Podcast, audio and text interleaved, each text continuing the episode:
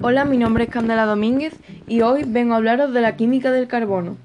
Como todos sabemos, un compuesto que se encuentra mayoritariamente en los seres vivos es conocido como un compuesto orgánico. Los compuestos orgánicos componen a las células y otras estructuras de los organismos y llevan a cabo procesos de vida. El carbono es el elemento principal en los compuestos orgánicos, así que el carbono es esencial para la vida de la Tierra. Sin carbono, la vida como la conocemos no existiría.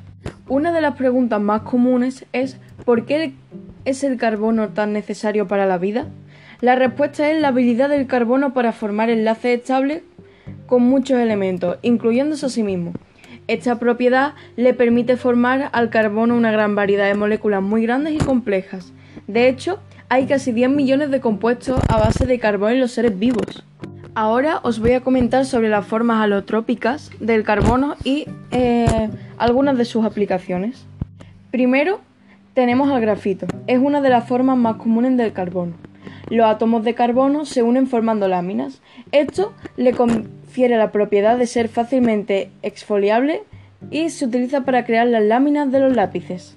Luego tenemos al diamante, que es un cristal tridimensional covalente. Forma una red tridimensional muy estable de ahí su gran dureza y se utiliza normalmente en joyería. El grafeno se trata de una capa de átomos de carbono formando una malla hexagonal que simula un panel de abejas. Es un metal semiconductor. El fullereno fue descubierto en 1985. Su estructura es comparable a un balón de fútbol. Es una estructura muy estable, capaz de soportar altas temperaturas. Y por último, pero no menos importante, tenemos los nanotubos pueden considerarse como una lámina de grafito enrollada sobre sí misma. Existen nanotubos monocapa compuestos por un solo tubo y nanotubos multicapa compuestos por varios tubos, uno dentro de otro. Tiene aplicaciones tecnológicas, como por ejemplo la nanoelectrónica, pantallas planas, etc. Y ya por último, os voy a hablar sobre la obtención de los hidrocarburos y sus aplicaciones. Bueno, los alcanos pueden obtenerse de fuentes naturales o de fuentes sintéticas. Como fuentes naturales de hidrocarburos se tiene el petróleo, el gas natural y el gas de hulla. El gas natural está constituido principalmente por metano y etano.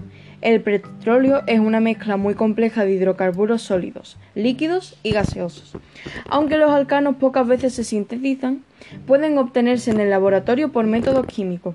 Algunos métodos utilizados para obtener alcanos son reducción de alquenos. Los combustibles llamados fósiles provienen del petróleo.